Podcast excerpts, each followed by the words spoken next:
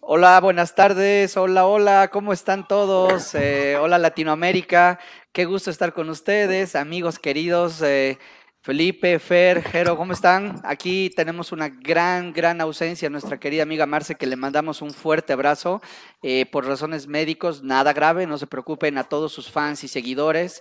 eh, pues es algo, digamos, no complicado, pero tiene que estar en reposo. Pero, ¿cómo están? Buenas tardes a todos. Muy bien, Fer, muy bien. Gracias también por esa, esa linda bienvenida. ¿Cómo les va el resto? Bien, bien, ¿cómo andan? Aquí con frío, porque ahora sí hace frío. Ah, partió el frío. No, bien también. ¿Cómo Saludos a es eso todos. que en el norte hace frío, digamos? ¿Cómo, cómo, cómo puede ser que en el norte haya frío si estamos acá entrando en el invierno? ¿Qué te digo, güey? Se llaman terques, este, Mira nosotros que estamos en el sur con, con esto y esto y tú estás con una parca. es que son de eventos de pluma. baja presión, entiéndase, tormentas tropicales, huracanes, esas Ah. cosas, y eso hace que todo esté nublado por aquí. ¿Qué les dijo? El frío en el sur, ¿no? Es cuando quiere hacer frío está muy, muy, muy frío, ¿no? Ahí en, en Chile me ha tocado eh, literal resfriarme por no llevar la ropa adecuada. Sí. Complicado. Este, pues bueno, ah, vamos a empezar aquí a invitar a la gente que se, que se sume a, mm, bueno, al- al- a la transmisión. Eh, tenemos aquí ya nuestra transmisión en YouTube, la transmisión también en vivo en Facebook. Por ahí andamos y hoy vamos a hablar de un tema interesantísimo. Hoy vamos a hablar de un tema que seguramente muchas organizaciones lo tienen bien montado, otros quisieran tenerlo y están en camino de, y algunas otras organizaciones seguramente ni siquiera ha pasado por su mente o por su presupuesto el tema de tener un, un- un- un equipo altamente profesional en el tema de servicio a donantes, ¿no?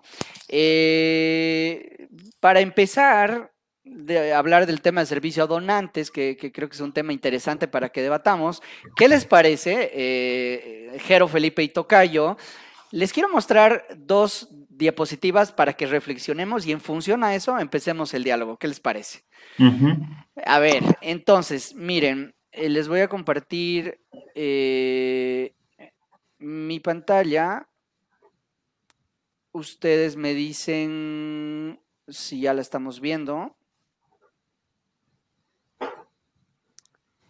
Se ve. Perfecto. Entonces, yo les quiero mostrar esta. Digo, ¿se ve, ¿se ve bien? Ahí la vamos a hacer más grande. A ver, queridos amigos, para empecemos este- esta delicia de, de- de- de tema. Están viendo ahí el dólar, ¿no? Partido. A ver, eh, un estudio, esto digamos es un tema para los conocedores un poco de nuestro mundo de fundraising. Hay un evento, eh, pues, por demás, creo que los que estamos aquí ahorita en la transmisión, conocedores, aquí les voy a poner la carátula, todos sabemos que es el IFC o el International Fundraising Congress, uno de los eventos de fundraising más importantes, ¿no? Eh, a nivel mundial. Por allá en el 2014, ¿sí? Por allá en el 2014, voy a volver a la diapositiva que les estaba mostrando eh, se debatía en todo el mundo y todos los fundraisers de, digamos, de diversas organizaciones un tema importante que era este, ¿no? Eh, el 39%, esta es una investigación que se presentó ahí, el 39% de las organizaciones eh, de las ONGs o de las or- organizaciones sin fines de lucro, el 39% nada más retenían a sus donantes y al mismo tiempo significaba, digamos, que teníamos un 61% de atrición, entendiendo atrición como la pérdida que yo voy teniendo de los donantes que he ido captando, ¿no? Imagínense, 61% de atrición, 39% de retención. Y esta otra gráfica que me gusta eh, mucho, ¿no? Que nos decía lo siguiente, miren qué interesante. Dice, tenemos menos del 2% de posibilidades, de chance, de, de- de- posibilidad de obtener eh, un donativo de un prospecto, ¿no? De alguien que no me conoce, de una base fría que quiero empezar a acercarme. Sin embargo, tengo un 20 a un 40% de posibilidad de obtener un donativo, un donativo adicional o que empiece a crecer, digamos, el tipo de donante con alguien que recientemente me haya hecho un donativo. Sin embargo, tengo entre un 60 y un 70% de obtener incluso un donativo adicional de una base de donantes existentes o recurrentes que yo tenga, ¿no? Entonces, eh, nada más eh, quería mostrarles esta, digamos, esta, eh, estas dos diapositivas para que podamos empezar a, a, debatir, para que podamos empezar a discutir un poquito sobre lo que es esto. Y ahora sí, los veo, los escucho. ¿Qué me dicen al respecto?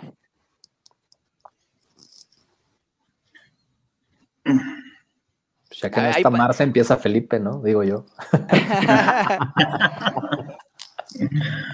bueno, entonces vamos con eso. Eh, está interesante lo del 39 y el 61%, pero, eh, eso me imagino que para ponerlo en el contexto estamos hablando de donantes individuales que, están captados ya sea online o, o en equipos de face to face. Eh, claro, eh, hay que entender que siempre va a haber una atrición. Eh, va a haber una atrición en el proceso de captación, desde que se tomaron los datos hasta que efectivamente eh, se pretendía que iniciar la donación. Ahí siempre hay una atrición baja o pequeña, pero siempre va a haber algo. porque las personas cambian, digamos, a veces de, de, de um, sus decisiones. También eh, hay personas que se sienten, digamos, eh, se sienten presionadas cuando tienen una conversación y después se corrigen ya cuando no tienen nadie enfrente. Entonces eso es así. Eh, yo haría ahí em, la, la, distinción en la atrición que se produce en tal vez los primeros meses esa eh, sería interesante an analizar si uno pudiera hacer como doble clic sobre eso. Porque más adelante, después de dos años, siempre va a tener una atrición porque es el ciclo natural del donante. Eh, entonces, inicialmente tiene al principio cuando se captó y después de, del ciclo del donante, ya sea como lo esté manejando cada organización y, el, y, el, digamos, y los parámetros que tiene, eh, yo creo que es bueno mirar en el medio, porque ahí es básicamente donde podemos obtener una ganancia si es que hacemos los ajustes necesarios. Ahora, eso para llevarlo al tema de que estamos hablando requiere de un servicio al donante, requiere de una persona, requiere de una cantidad de tiempo asignado a alguien que se dedique a analizar esto, porque en el fondo hacemos una gran, gran inversión en términos de la cantidad de eh, recursos, eh, horas de personas, eh, mensajes para obtener un donante, eh, el que después de un tiempo, si no lo cuidamos bien o no entendemos qué está pasando, se nos vaya. Y ahí, digamos, tenemos este, este, este puente al, al, segundo slide que tú mencionaste, que si tenemos un donante bien cuidado, bien cuidado, bien fidelizado, bien informado sobre lo que estamos haciendo, eh, tiene una probabilidad mucho más alta de poder acceder a hacer aportes adicionales y eso se refleja también en el retorno de la inversión de las acciones que estamos haciendo. Y todos tenemos, digamos, un presupuesto y tenemos que responder sobre eso. Entonces, eh, en el fondo, un, un, donante bien cuidado es mucho más rentable eh, que, digamos, la captación inicial eso. Ok. Jero, ¿qué dices? ¿Tendrá algo, podríamos hacer algo al respecto como organizaciones para mejorar esos números? Eh, sí, vos sabés que me estaba pensando un poco en varias aristas de este tema porque creo que es, eh, eh, es muy apasionante en, en muchos sentidos eh, y es desafiante eh, en este. En, es que ya de entrada el nombre servicio al donante suena algo un poco extraño, ¿no? Yo a veces cuando veo las, las firmas de las, de, de las, organizaciones enviando un correo, ¿no? A una persona que no entiende una estructura de una organización social, que, que tenga esa firma, ¿no? De servicios al donante. Eh, suena algo ajeno a la, una organización, ¿no? A lo que, además, a lo que queremos lograr con, los donantes, con las donantes. Entonces, eh, digamos, en el, en el, primer punto, digamos, que, que, a mí me gustaría poner relieve es eh, para qué estamos haciendo este trabajo. Yo ahí creo que las organizaciones necesitamos hacer, eh, como decía recién antes Felipe, un buen doble clic, ¿no? Hacernos unas buenas preguntas. Primero nosotros y después obligadamente a, los donantes. Eh, me parece fundamental que también podamos construir ese, ese servicio, por ponerlo de la manera en que, lo, que trabajamos hoy, Em, en, sintonía con la, con la gente.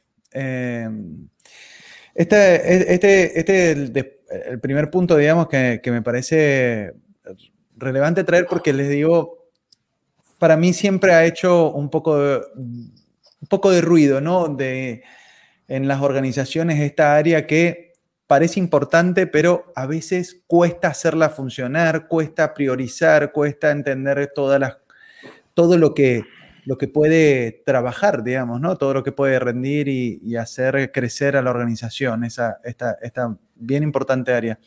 Dejo un tema que, me, que, creo que completa un poquito este punto, eh, más definitorio de, servicio al donante, con una, fórmula que alguna vez encontré, eh, que, trabajé, que presenté en un, congreso, que es la fórmula de Oracle.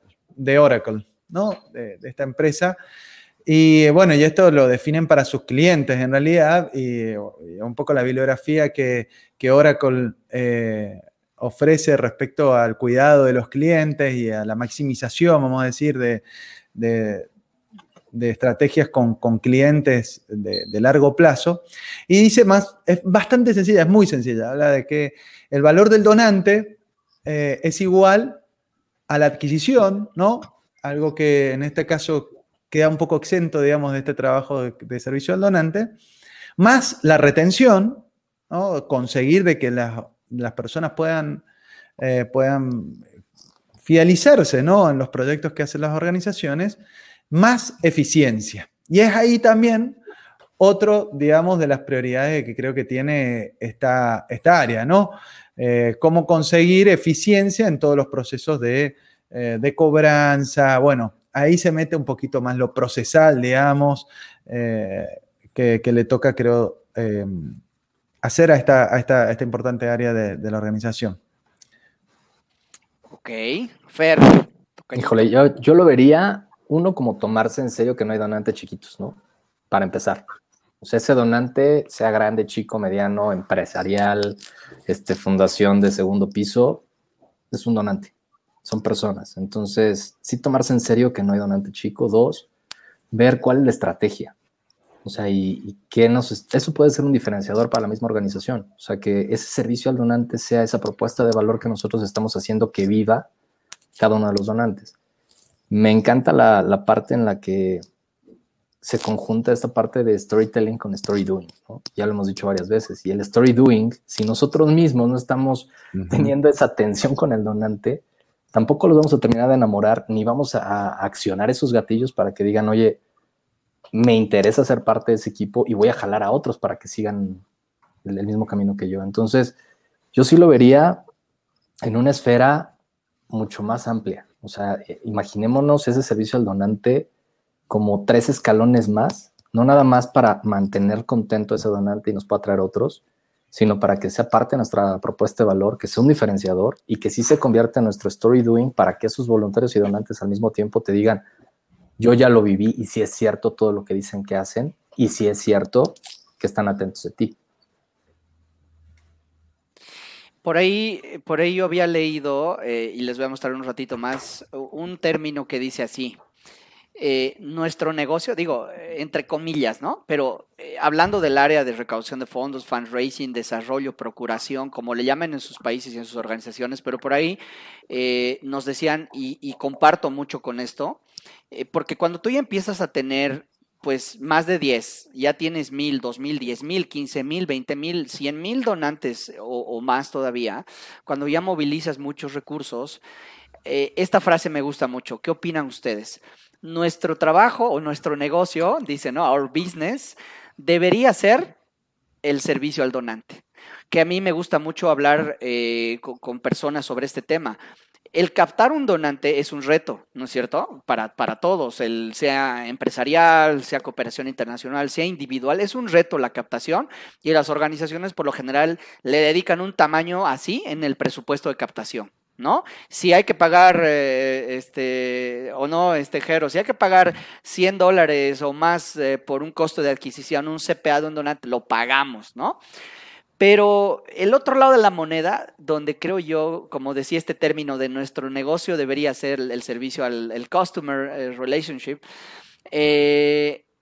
creo yo que realmente un buen fundraising eh, y un buen equipo de fundraising es el que realmente le dedica el mayor profesionalismo a la retención, al cuidado, a entender que hay un lifetime value del, donante, que es donde yo realmente voy a empezar a, generar los fondos de largo plazo y de sostenimiento, ¿no? Entonces, eh, ¿qué, opinan ustedes? ¿Qué, ¿Qué, tan relevante creen ustedes? ¿Qué tan importante creen ustedes? Ahorita no, eh, le quitamos el nombre, si quieren, de servicio a donantes, ¿no? Le podemos llamar cualquier cosa, pero si le quitamos el nombre y a lo que yo me voy, cuidar de manera profesional, de manera, y, profesional lo vamos a explicar ahorita, ¿no? Porque hablamos de NPS, hablamos de RFM, Jero, debes acordar muy bien, o hablamos de analizar la cobranza con sistemas, o sea, eso es la parte profesional, pero ¿qué tan importante es hacer eso en eh, cuando yo empiezo a recaudar fondos? Em, me toca a mí, me imagino, ¿no, no, ya, ya, ya no hay orden, así que síganle. Mira, está reflexionando respecto a este tema y, era interesante, independiente que dijiste que sacáramos el, nombre de servicio al donante, que sacáramos el nombre de servicio al donante, eh, está bueno analizar ese concepto. Yo creo que el hablar de un servicio habla de el apoyo, el soporte a un cliente, digamos. Em, que en este caso, em, si es que hiciéramos un buen trabajo, ese apoyo y ese servicio ni siquiera debería existir. Ni siquiera las personas deberían saber que hay un servicio al donante. Eh, entonces, porque si ya hay un servicio al donante, eh, algo anda mal, ¿no verdad? Em, ahora, siguiendo como esa misma línea de análisis, eh, si nosotros seguimos por este servicio al donante, comenzamos a mirar indicadores de, de atrición, ¿verdad? De, donaciones promedio, todo, y, y nos vamos por, eh, digamos, los números, em, es, es eh, claro, es un buen indicador hacia dónde vamos, pero estas son relaciones humanas las personas son las que deciden aportar y comprometerse con una causa.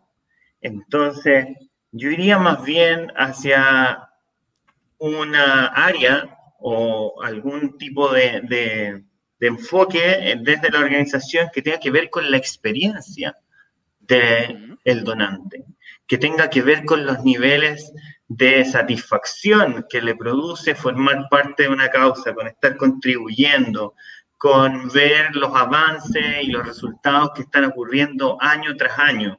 En la medida que empezamos a construir desde ese momento en adelante nuestra estrategia, tenemos algo que está con cimientos fuertes.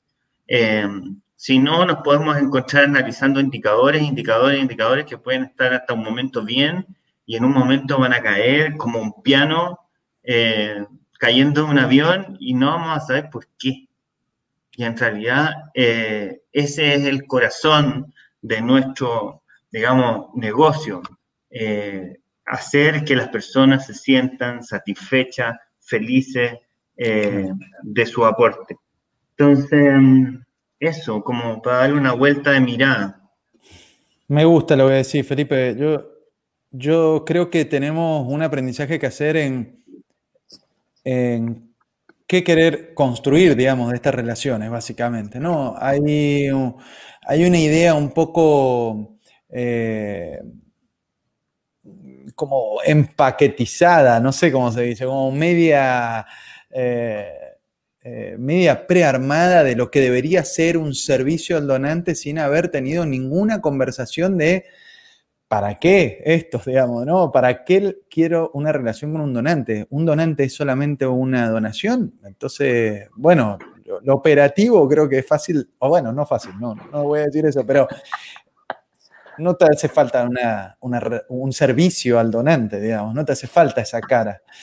Y, yo creo que acá es donde em, me gustaría invitar, digamos, o intentar ser un poco eh, provocador en el hecho de, bueno, de poder encontrar en, este espacio un, espacio donde reflexionar eh, esto que decís también, las experiencias, las conexiones. Eh, les cuento de paso algo que personalmente aprendí también, ¿eh? Eh, he hecho varios de estos, o hice algunas, en algunas oportunidades este trabajo de, pensar en estas experiencias, en estos servicios al donante. Eh, les puedo decir un buen consejo que, al menos me trajeron algunos años de esto. Pocas cosas.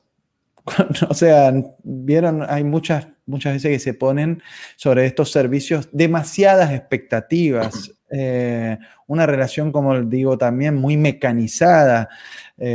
Entonces, hoy que tenemos posibilidades de, bueno, obviamente cada vez se va haciendo más complejo por miles o por cientos eh, cuando, cuando se tienen relaciones con tantas personas, pero cada vez es más posible tener esas relaciones uno a uno y eso es un poco también la lógica que podemos ver de las redes sociales.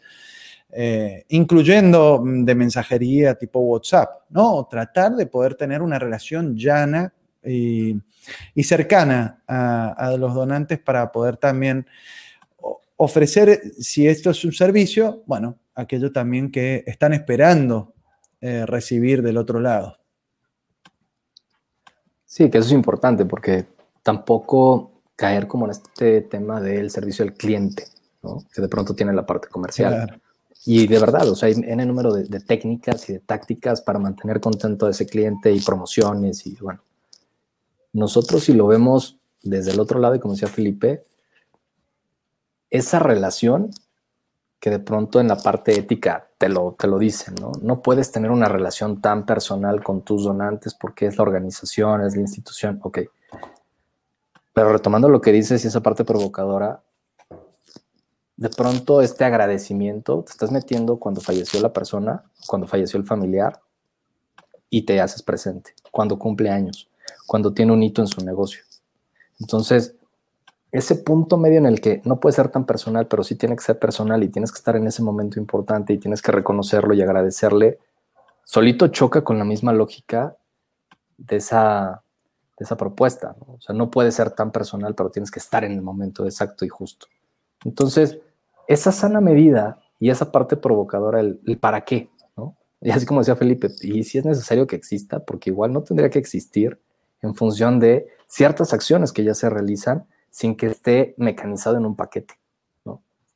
Porque de verdad, son los siete pasos para la fidelización del donante, los diez pasos para retener a tu donante, las estrategias para aumentar tu, número de donantes. ¿Y en qué momento los volvemos a hacer personales? Y ahí es donde creo que esa pausa que tuvimos, eso que nos permitió personalizar tal cual, llegar uno a uno y de otra manera que parecía un poco más complicada y más fría, que fueron esas redes sociales o esos mensajes, pudiera ser también por ahí parte del caminito. Ok. Eh, ahora, mm, citando las eh, célebres palabras de algunos de los que estamos aquí eh, y utilizando el círculo dorado de Simon Sinek, ya saben a quién me refiero.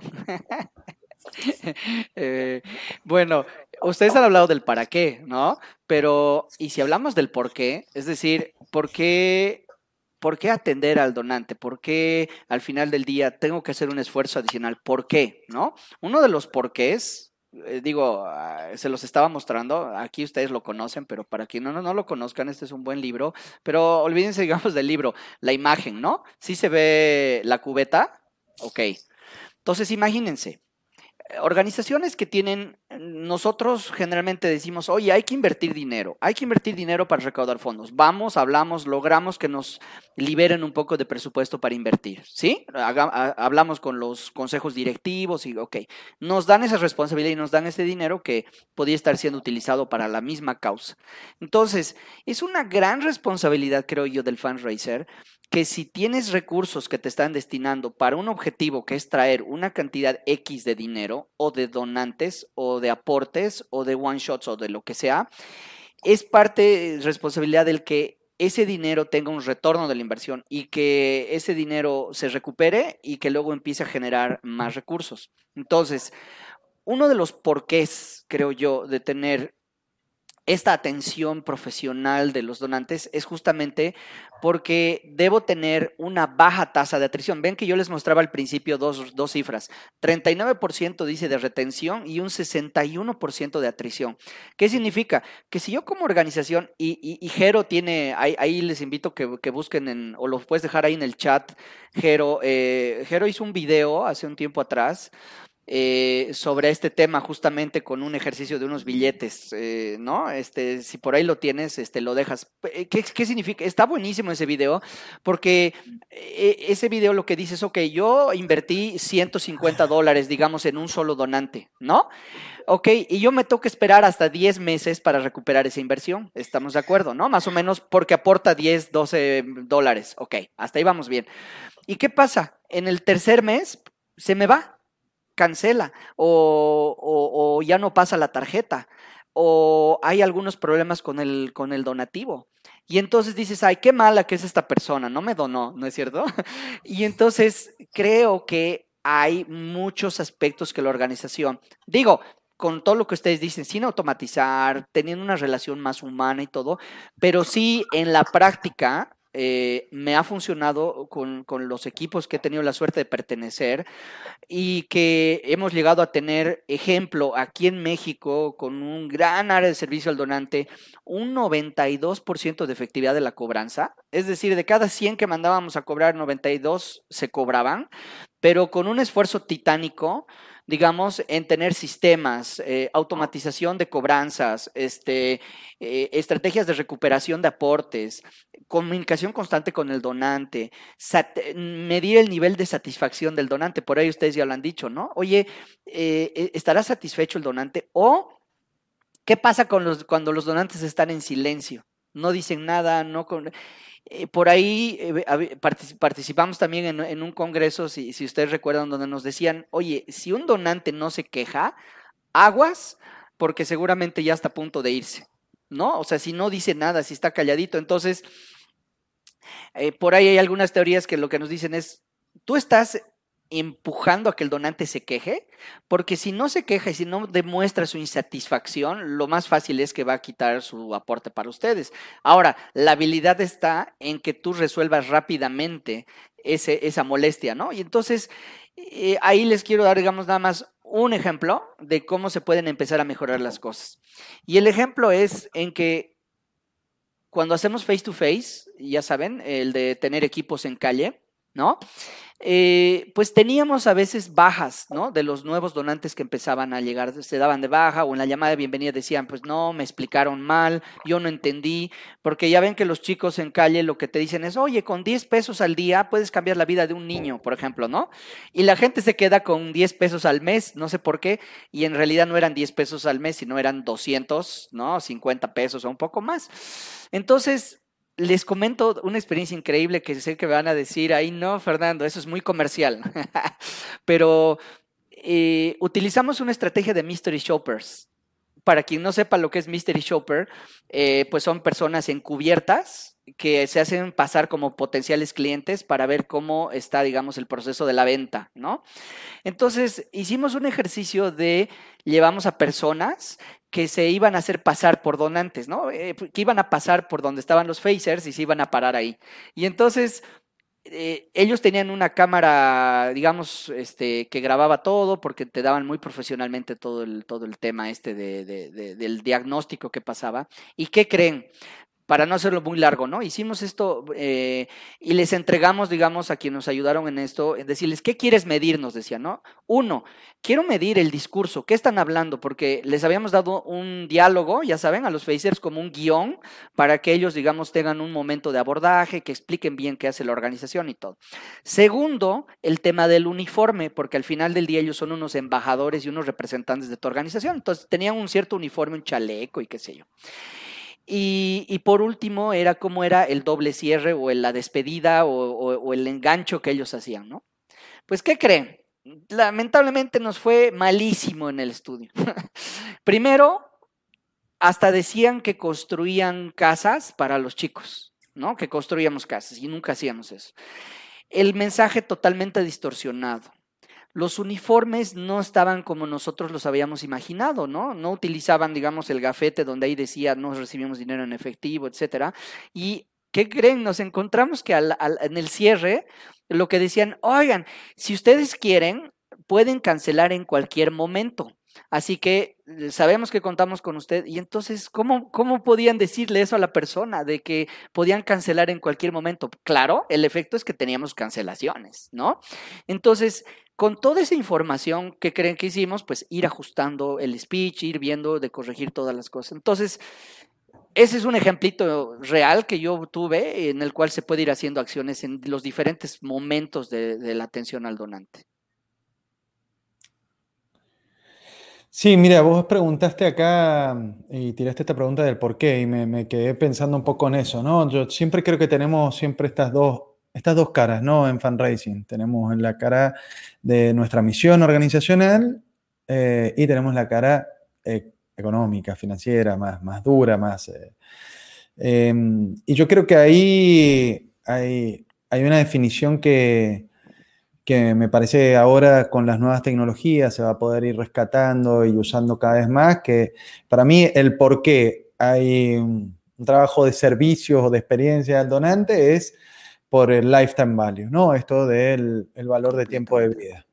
Es decir, en otras palabras, eh, extender al máximo la fidelización de un donante en tiempo y eh, aportes. Ahora, ¿es esto necesario? Sí, para mí. ¿no? Ahora, ¿suficiente? Para nada. O sea, estamos como Minsberg recién recubriendo lo higiénico. Eh, de la situación. Em, es fundamental para mí tener reflexiones, eso quería, quiero, quiero rescatar, qué pasa con, la relación, insisto.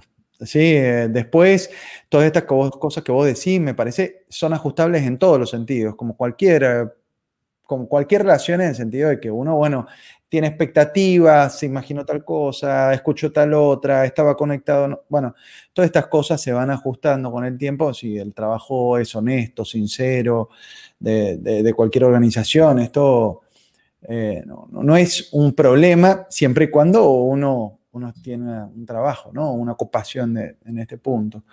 Pero eh, me gustaría poder que, o que podamos charlar un poco de la pregunta de el otro por qué, ¿no? De lo misional, de qué, qué, invitación le estamos haciendo a los donantes, qué queremos ofrecerles realmente en esa experiencia, eh, porque así también esta relación es sostenible. Porque acá los que se van a los tres meses se van a ir siempre a los tres meses. Acá lo que necesitamos es gente que pueda apostar a lo que nosotros estamos haciendo durante años. Y esas son las relaciones que queremos construir. Eh, Después, insisto, me parece que una vez que tengamos respondido eso, vamos a poder encontrar caminos y en donde hay caminos que, yo me siento más cómodo, creo que hay que transitar más en estos tiempos. Me encanta, he recibido cartas escritas a mano, he recibido comunicaciones por WhatsApp con fotos en el momento de lo que está ocurriendo en el proyecto, eh, he recibido conexiones directas con la organización con la que dono eh, con las que creo que puede encontrarse ese, ese nivel de conexión, de empatía, digamos, más humano, más verdadero, más eh, misional, digamos, que lo estoy diciendo, ¿no?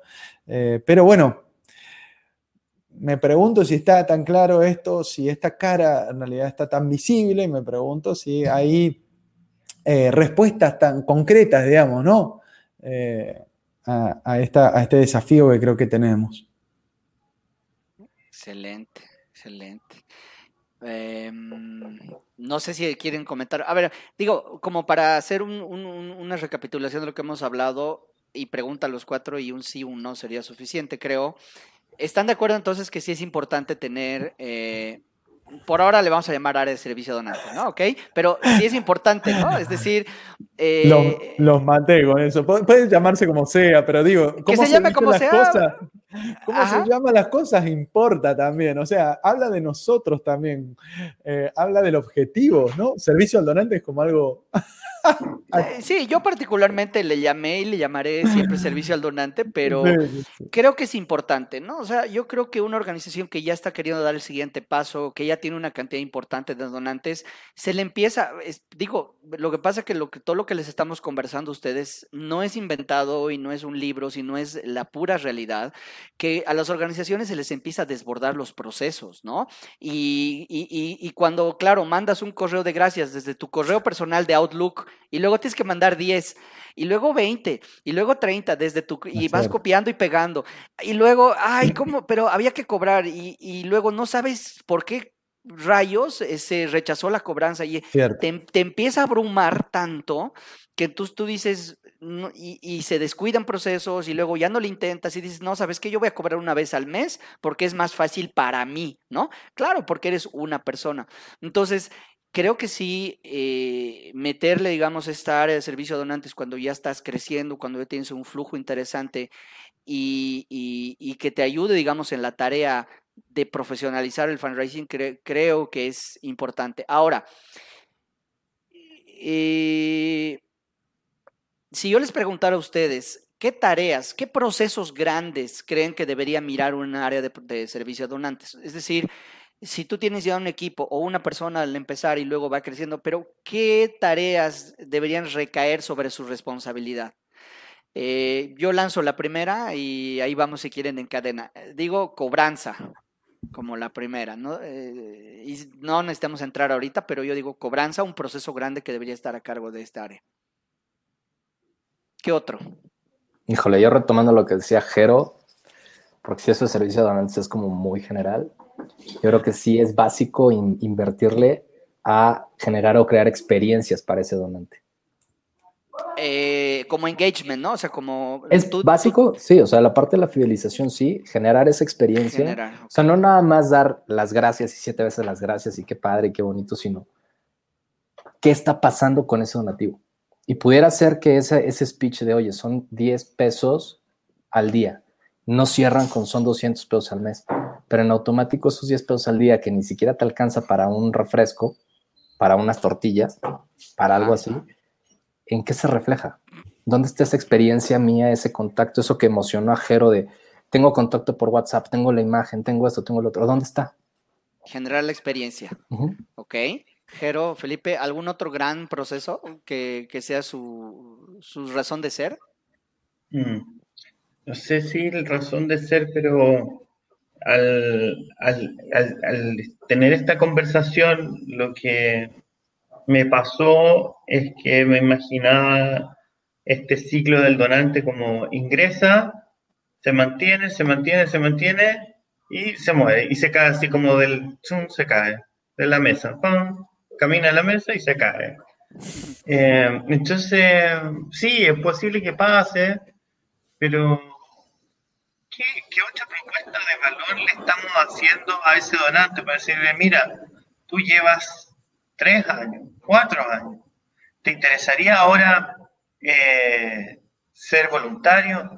Eh, tener algunas conversaciones con nosotros, asistir a algunas charlas sobre lo que estamos haciendo de manera gratuita solamente para los donantes y pensar en cómo hacer nivel, distintos niveles de donantes, ¿no? Como tenemos un nivel plano, si hay 10.000, 15.000 o 20.000 donantes, ¿qué hacemos tal vez con los que tienen un compromiso fuerte con la causa y adicionalmente tienen la capacidad económica para aportar más y financiar proyectos? Entonces, ese eh, área, que se llame como se llame, debería también pensar en ese en, este, en este camino que va a, recorrer el donante desde ser de un tipo A al B, al C, y donde su nivel de, eh, de compromiso y de cercanía con la organización debería crecer. Es decir, voy a extraer lo que dijo Felipe y lo voy a traducir al castellano. Eh, siento que lo que tú has dicho es segmentar. Eh, agrupar de los 15 mil, seguramente los de 3 años, 4 años tienen alguna característica común que te puede dar una idea de tener otro tipo de trato y otro tipo de comunicación con ellos versus los que acaban de entrar en los primeros tres meses. Podría ser algo así como una gran tarea de esta área, segmentar, analizar que podemos tener diferentes tipos de perfiles dentro de nuestra base. Eh, en parte sí, pero no solamente segmentar, Fer. Yo creo que lo que tenemos que hacer es diseñar un modelo en donde vamos acompañando a las personas pasando de un tipo de, no, no quiero decir donación, un tipo de compromiso eh, mayor. Eh, entonces, no es solamente segmentar, porque segmentaciones podemos hacer, pero ¿qué hacemos con eso? Es básicamente lo que tenemos que, creo yo, terminar como resultado. O sea, sería algo como gamification, ¿no, Felipe? O sea, este tema de el, nivel que traes, esa responsabilidad de pronto te hace ir, eh, no sé, a armar una casa. Pero por otro lado, tienes un donante que ya lleva 3, 4 años y que se le podría invitar a una reunión de planeación estratégica para ver qué va a pasar con ese donativo que está dando ya de forma recurrente. O si es una empresa, o sea, esa parte de gamification creo que es bien importante por la propuesta de valor que les mencionaba al inicio, ¿no? Y es, es el cómo transformas ese, ese agradecimiento tradicional y es, es pensarlo más disruptivo, más fuera de la caja y el ver cómo los involucras de tal forma a que ellos mismos te piden, te piden estar en otro nivel de, de acercamiento con, o de cercanía con la organización.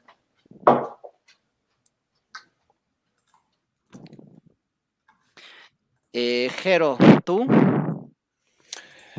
Ya si le pedimos más cosas a esta área, ya estalla.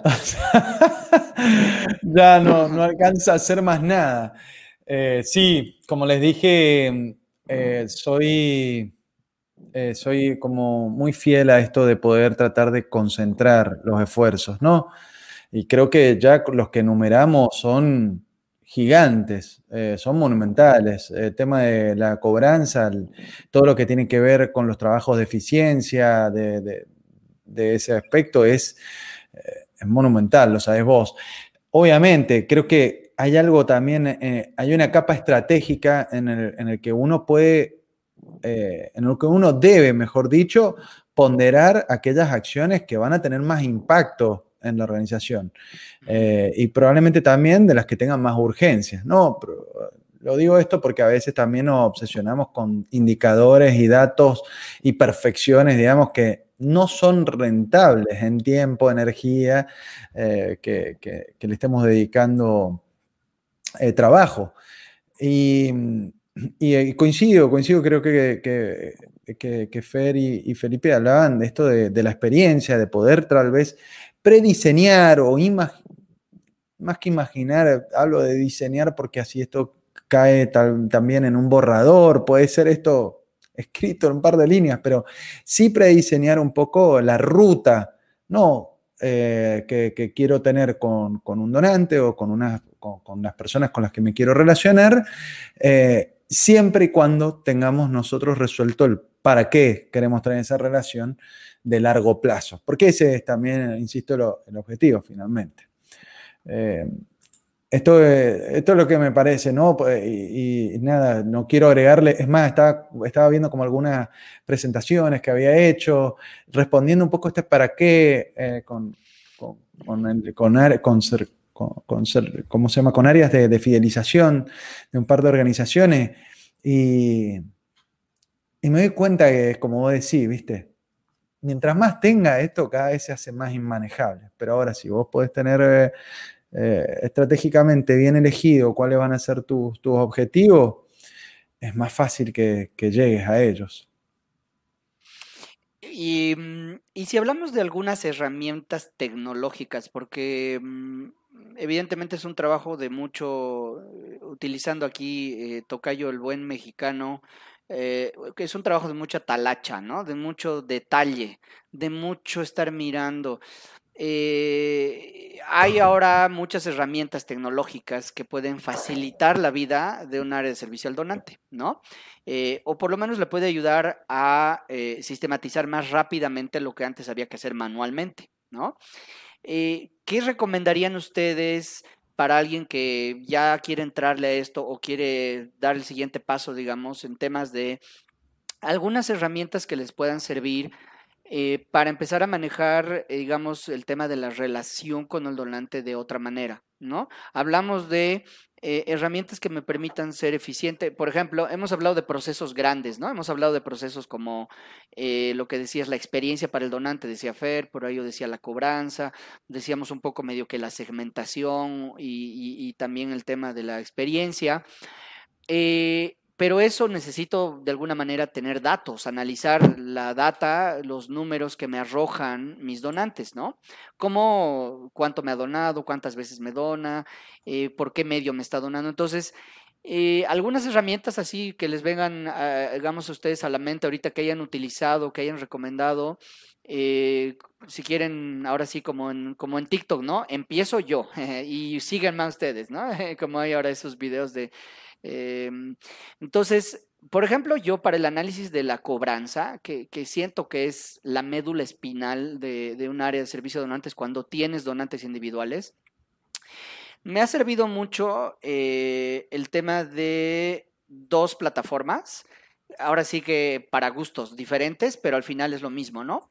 Cuando tú ya tienes el historial de cobranza de cada donante, de cuánto te ha cobrado, por qué se rechaza, etcétera, cuando tú, tú, lo llevas a una que es eh, Microsoft Power BI, ¿sí? Eh, se pueden hacer cosas muy interesantes Em, respecto, digamos, a mirar en un panel y de una, de una forma más rápida. Ojo, todavía ni siquiera estoy entrando al tema de inteligencia artificial, Jero. Eh, todavía ni siquiera estoy hablando de eso, que tú ahí tienes un dominio más grande, pero ni siquiera sin llegar a eso de modelos predictivos, por ejemplo, solamente el tema de sentarme con mi equipo y mirar cómo me está yendo la cobranza y dónde puedo corregir a veces nos hacemos mucha bola con todos los Excel y las En cambio, si yo lo pudiera ver de una manera más ejecutiva, con ciertos KPIs importantes, me ayudaría a tomar decisiones. Entonces, por ahí eh, Microsoft Power BI en su momento sirvió mucho para eso. Eh, y una segunda plataforma que luego migramos, porque así migró toda la organización con toda la, toda la organización, de hecho migró, es en Soho Analytics, ¿no? Eh, entonces, eh, Soho Analytics igual le absorbía información de los Excel o de, directamente de la base de datos y nos permitía saber, por ejemplo, cuál era nuestra tasa de contactación, ¿no? Ya saben que como por manual nos dicen hay que hacer la llamada de bienvenida al donante, ok, pero resulta que teníamos una tasa de contactación o de o que nos contestaban el teléfono bajísimas de 20%, ¿no? Y entonces en el equipo decíamos, ¿qué hacemos, no? Este, ¿seguimos llamando? si nadie nos contesta, y ahí surge en el equipo la idea, oye, ¿y si empezamos a usar WhatsApp? Así, nos equivoquemos, por ahí sale, por ahí no sale. A ver, órale, que compramos un telefonito así de no muy caro, le pusimos un chip prepago, o sea que no nos costó mucho dinero, creamos el perfilcito, todo y empezamos a mandar comunicaciones. El resultado es que la tasa de contactación por WhatsApp era arriba del 50%, ¿no? o sea, la gente le gustaba más respondernos por ahí y nos actualizaban eh, datos de bancarios, nos actualizaban muchas cosas. Ese cambio y esa mejora de la experiencia del donante no lo hubiéramos sabido si no hubiéramos visto en ese panel, en una reunión donde muchos pensando eh, pudimos resolver mejor. Eso como una experiencia que les quería comentar. ¿Ustedes qué otras por ahí herramientas que puedan sugerir a, a las organizaciones que sean en este sentido ahorita, en esta etapa de mirar más rápidamente y ordenadamente los KPIs? Yo, Yo te puedo hacer algunas sugerencias. La primera y, principal para mí es Google Forms o los formularios que quieran. Para mí, la primera herramienta es salir a preguntar, a conocer. Eh, si puede ser también el teléfono, llamar, hacer, eh, pensando un poco en esto de, todo este diseño que queremos tener de experiencia del, donante, ¿no? Empezar a conocerles eh, lo más posible. Y bueno, yo creo que si tenés varias decenas o cientos de donantes, eh, un formulario es obligatorio. Eh, bueno, gracias Jen, también un gusto verte. Eh, ahí está diciendo que bueno verlos. Y, les decía, para mí este contacto, digamos, directo, para mí es, es, fundamental. Y después, respecto a los KPIs, mi consejo es que siempre se vaya que esto evolucione. O sea, esperar a tener Power BI probablemente sea demasiado tiempo, demasiada energía, demasiada plata para muchas organizaciones. Otras tienen el paso siguiente de Power BI. Y en ese, en ese camino, mi primer consejo es, bueno, Google Sheets, mm, Office 365, que es la versión online y gratuita, por cierto, de, Office. Eh, un buen un buen Excel. Un buen Excel es imbatible, les aseguro. Eh, resuelve el 90% de las situaciones de datos de, las organizaciones del mundo. define, define, buen Excel para que nos quede claro a todos. Define un buen Excel. ¿Cuál sería tu buen Excel? Que sea, que sea consistente y responda a las preguntas estratégicas que tiene tu organización. Sí, los datos tienen que ser consistentes. hay obviamente en todo, en todo, todo parece todo suena sencillo cuando uno lo dice, pero después en el camino es bastante pedregoso, vamos a decir, sobre todo temas de datos.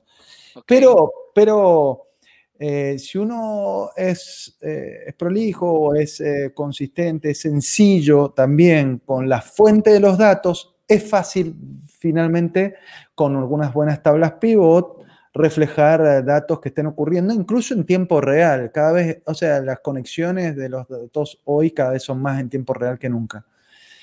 Y, agrego una capa más, si, si el Excel, ya estás con el Excel, ya más o menos lo dominás, el Google Sheets eh, más o menos lo tenés dominado, en este camino de los KPIs, eh, mi, mi, consejo es, antes que ir a Power BI, bueno, Google Data Studio te ofrece algo gratuito. Mm. porque Power BI no es gratuito. Entonces, em, entonces bueno, eh, tenés ahí una posibilidad de poner algo eh, de características similares, no tiene la misma, la misma potencia, pero te resuelve otra vez el 95% de las cosas que resuelve Power BI y eh, te permite conectar con tus Google Sheets toda la información. Entonces, por eso mi consejo siempre es que todos estos caminos sea algo evolutivo, digamos, cuando uno, tiene que, tiene que justificar el próximo paso, ¿sí? Y que ese paso justificado sea el más próximo posible también, así los saltos no son olímpicos, básicamente. Excelente. Tocayo, Felipe, ¿algún, ¿alguna herramienta que ya estamos hablando de algunas que están muy interesantes? Híjole, bueno, si los CRM son importantes, sí. Hay quien de pronto sí pagarlos está complicado, aunque hay versiones como gratuitas. Para el tema de experiencias, híjole, yo creo que una comunicación asertiva y rápida es, es básica. Entonces, alguna herramienta para generar infographics rapiditos, sencillos, que eso les permita tener sí la data, imagen, y que los lleve por un caminito muy sencillo. Está de Engage, están Easily, están varias plataformas que no tienen un costo alto o hay algunas que son gratuitas. Eh, videitos. Cualquier editor de videos rápido, sencillito como el de su teléfono, eso también permite que ellos mismos a través de las redes sociales a nosotros nos generen otro tipo de, de KPIs. Si la idea es viralizarlo de forma orgánica y tener un impacto más fuerte y en su momento que sí exista este tema de no lo están editando, si están entregando, no lo están haciendo este, con producción, etc. Eso hoy por hoy y más a las nuevas generaciones les jala mucho. El cómo de una forma muy sencilla pueden estar viendo esa entrega, el lugar, todo lo pueden hacer de pronto por estos videos que llegan por WhatsApp porque no son pesados, se pueden subir a redes sociales y ahí no nada más tienes views, tienes de pronto ciertas repeticiones, puedes monetizarlo de tal manera que tu campaña, tanto en Instagram como en YouTube, en automático tenga un botón para que puedan estar donando. Y desde ahí generas una base de datos brutal, generando un buyer persona que de pronto es lo que nos interesa a nosotros. ¿Quién es ese público que nos está consumiendo y quién sí, sí necesita esa experiencia social? Ok. Em, don amigo Felipe, estás con mute. Em, yo, en realidad, para no decir lo que ya se dijo, porque eso se rellena, se rellena mucho, ¿eh? Eh, pero diría que lo que, que, comentaba Jero de, de, todas las herramientas de Google son buenísimas y sirve para distintas organizaciones. Eh, en, en, su momento de vida, digamos.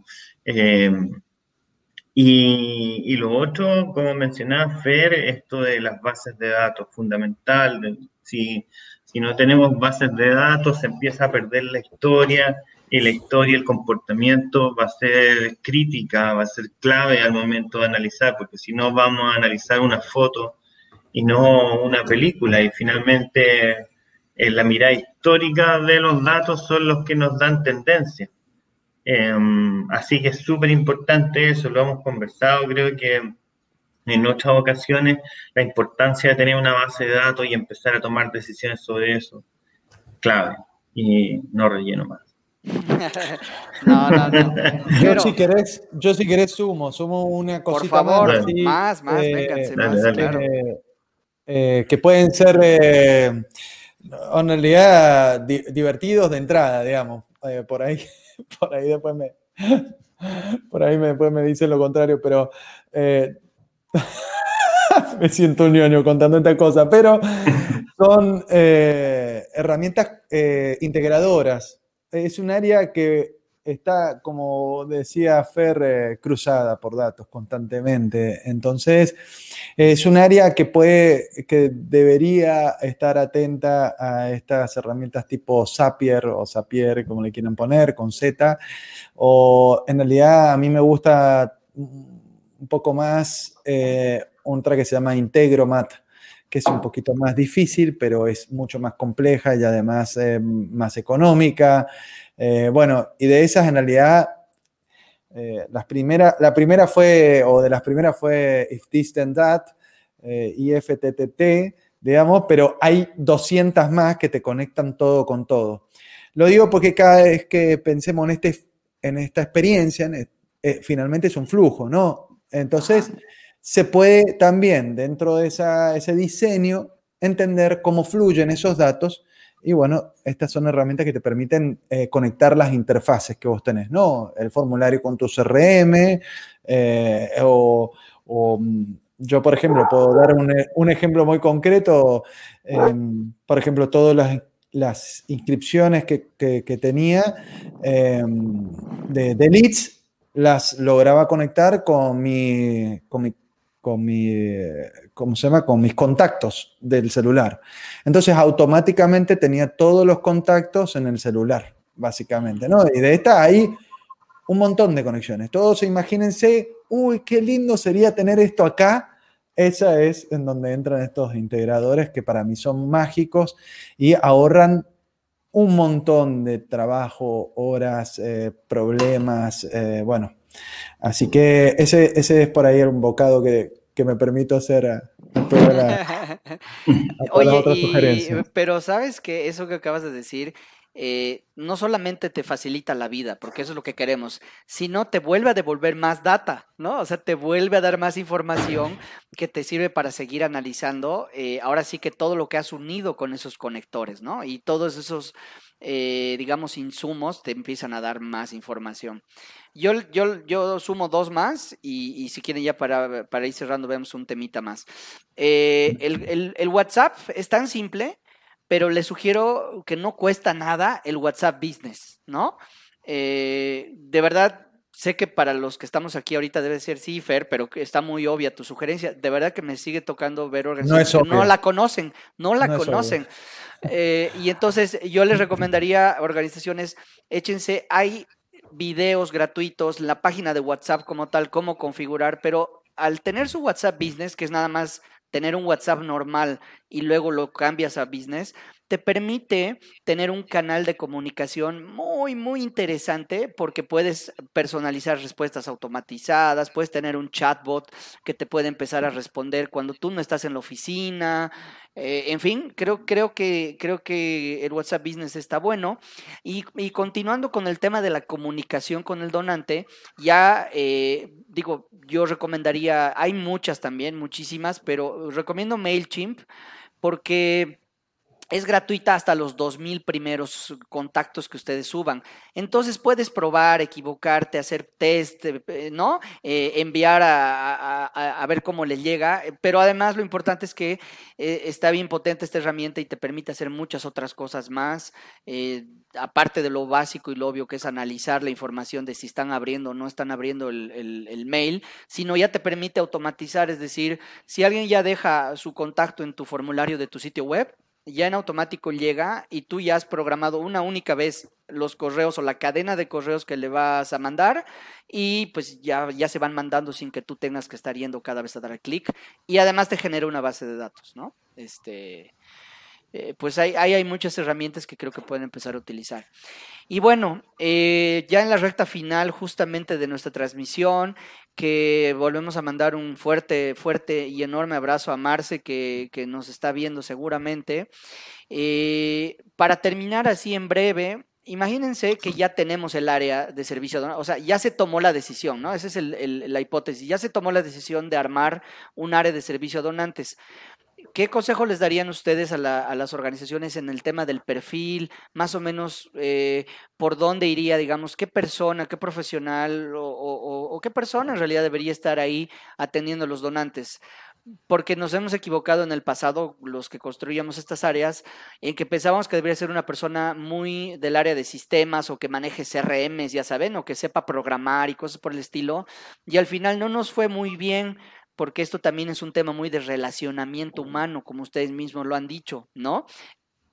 Y entonces, eh, buscar también el perfil adecuado es importante. ¿Qué les ha funcionado a ustedes cuando han tenido un área de servicio a donantes? A mí, eh, digamos, para empezar, me ha funcionado el tema de un profesional que eh, tenga, digamos, habilidades en comunicación y en marketing, ¿no? Eh, porque entiende el tema de segmentar las bases de datos, sabe cómo redactar, por ejemplo, por ahí un buen correo, entonces como por ahí me ha funcionado bastante bien. Y también les debo decir que me ha funcionado mucho el tema de eh, personas que en las pruebas demuestren un nivel, digamos, alto de atención al detalle, ¿no? Porque van a ver muchos números y no se les puede escapar, digamos, cierta información. ¿Qué opinan? ¿Qué dicen? Ya están construyendo. ¿A quién pondrían a cargo de, de esto que hemos hablado, que de la cobranza, que de generar experiencias? Al final va, va a acabar en una persona o en varias personas, ¿no? Sí, yo creo que no, no hay que dejar de lado a quien sí puede mover bien los CRMs o clavarse mucho en los números. Sí, sí lo veo como en, en distintas áreas, ¿no? O sea, habrá quien haga ese contacto persona a persona y para eso necesitas alguien muy bueno en relaciones públicas, en comunicación o en marketing. Necesitas esa otra parte que es un poquito, si quieres, más técnica, más matemática, más analítica, pero sí un factor común sí tendría que ser un alto nivel de, de soporte a la frustración por la cantidad de nos y cosas pues, que van a recibir. O sea, hace una persona muy resiliente, ¿no? porque de pronto también se desesperan y que te estén diciendo no, no, no. Llega un punto que dices, bueno, pues, ¿qué, qué hago? ¿No? No, tampoco va por ahí. Y pondría un tercero, que este tercero sí tiene que hablar los dos idiomas y es quien conjunta esa parte como mucho más publirelacionista con la parte de los números. O sea, sí necesitas un intermedio. O sea, creo que una buena área con tres personas sería un, un buen saque inicial. Porque de verdad, así como decía Jerónimo, cada vez que abramos la boca se nos va a ir ocurriendo algo más, algo más, algo más. Y es un área que no- nada más no termina, ¿no? Claro, claro. Ok, gracias. Eh, pues Jero, Felipe, ustedes también tienen mucha experiencia, eh, no solo creando, sino manejando, liderando áreas como estas. Bueno, ahí como Felipe me voy a, sacar, voy a salir del silencio que dejamos con Felipe eh, con, un, con, un, par de reflexiones que estoy teniendo con este tema. Em, obviamente, tener tres personas, tenemos que hablar de una organización gorda, grande, ¿no? Em, yo me, yo estoy, pero, pero, pero lo, lo menciono porque también me divido en este tema de estas dos caras que hablamos antes, ¿no? Estas dos caras de lo analítico y lo relacional, ¿no? Y eso es demasiado complejo, tan complejo que probablemente imposible, la verdad. Entonces pensaba tal vez que cuando uno está en estados más iniciales, es probable que uno necesite a alguien que esté más cerca a las personas, ¿no? Que, o que tenga más esa inclinación, que pueda tener un, que, que sea una persona de mayores de, mayores capacidades interpersonales, de, poder atender a las personas. Hay personas que sirven a otros, que constantemente están dedicados a otros. Y eso, eh, y esas personas eh, creo que serían las que yo elegiría para, empezar a gestionar mis primeros donantes, ¿no? No sé cuántos. Eh, suponiendo que esto crece, bueno, y, lo ponemos en el otro extremo, y a mí me gustaría que la otra, eh, la otra parte del cerebro funcione con, inteligencia artificial, eh, con modelos predictivos, con tecnologías de datos, porque eh, estamos frente en un CRM probablemente a uno de los mayores activos que tiene la organización. Y bueno, y he tenido la oportunidad de ver cuánto se puede descubrir, entender a través de los datos con estas tecnologías que no están al alcance eh, inteligiblemente de cualquier persona, de ninguna persona, mejor dicho. Eh, pero si vos tenés más o menos, bueno, el set de herramientas, si más o menos sabés cómo va la cosa para allá, encontrás los caminos, encontrás las herramientas, encontrás los cómo tener esos insights que te permitan tener relaciones cercanas con cientos, miles, decenas de miles de personas. Em, esa es la otra punta que, yo me imagino. Em, ¿Qué les parece? Wow. Yo estaba esperando que digas la otra parte del cerebro es una persona analítica, ¿no? Ya estaba a punto de, y me, mataste porque dijiste eh, inteligencia artificial y bueno, sí, es eh, bien, no, me encantó, me encantó. Me mataste, yo estaba ya, eh, en vez de dos personas es una, más todo un nuevo mundo. Felipe, te toca rellenar. Me toca, me toca. A ver, eh, mira, a veces uno saliendo de, este camino que se, arma de armar equipos, eh, muchas veces existen las opciones de comenzar a estructurar consultorías para eso, que te ayuden de alguna manera a, formar las bases, definir los objetivos, eh, eh, indicadores, identificarlos.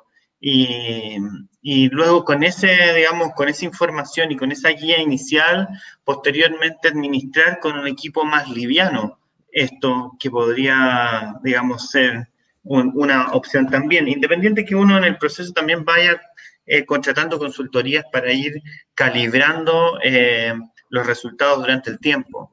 Em, entonces yo creo que va a ir muy de la mano de los objetivos que se vayan a fijar eh, como organización, los equipos que se van a construir, pero mm, diría que también es una opción pensar en consultorías que muchas veces son más asequibles y no son una carga tan pesada eh, para una organización en el inicio. Si después esto empieza a crecer y vemos que los resultados se van, digamos, esto se va pagando solo, claro, se va incorporando, pero yo lo veo así también en mi experiencia como con, con empresa, digamos. Eh, trato de crecer lo más liviano posible y ser muy cuidadoso de los costos, porque todo sale de algún lado. Gracias, qué buen punto de vista, sí. Eh, el ahorrarte la curva de aprendizaje también creo que eso que acabas de decir es como ese efecto, ¿no? De cuánto te puede tardar en entender cuál es el mejor perfil, los mejores KPIs, pero tal vez una, una asesoría ya especializada te puede ayudar a, reducir eso y obviamente reducen tus costos. Eh, Oigan, pues gracias este, por este episodio. La verdad es que es un tema apasionante, es un tema que eh, no deja de estar, eh, digamos, en la mente de las organizaciones y no debería dejar de estar en la mente de las organizaciones. Eh, yo creo que todavía tenemos para hacer más capítulos de, de, estos temas porque ya podemos entrar a darle doble clic, como decían ustedes, algunos de los temas que, que puedan ser interesantes. Escríbanos y díganos qué, qué temas sobre el, área de servicio donante les gustaría que hablemos. Eh, vamos a invitar en, más adelante, yo creo, eh, a, personas expertas en el tema para que nos den sus puntos de vista eh, y enriquezcamos también todo lo que nosotros hemos ido hablando. Les agradezco un montón, ha sido fascinante nuevamente verlos a, a todos ustedes. esperemos que nos reunamos de aquí prontito para otro tema que sea del interés de todas las organizaciones. Amigazos, queridos, gracias. Un abrazo, que estén muy bien. Pásala bien. Gracias, por Fuerte abrazo. Chao, Marce, te extrañamos. Bye. Bye.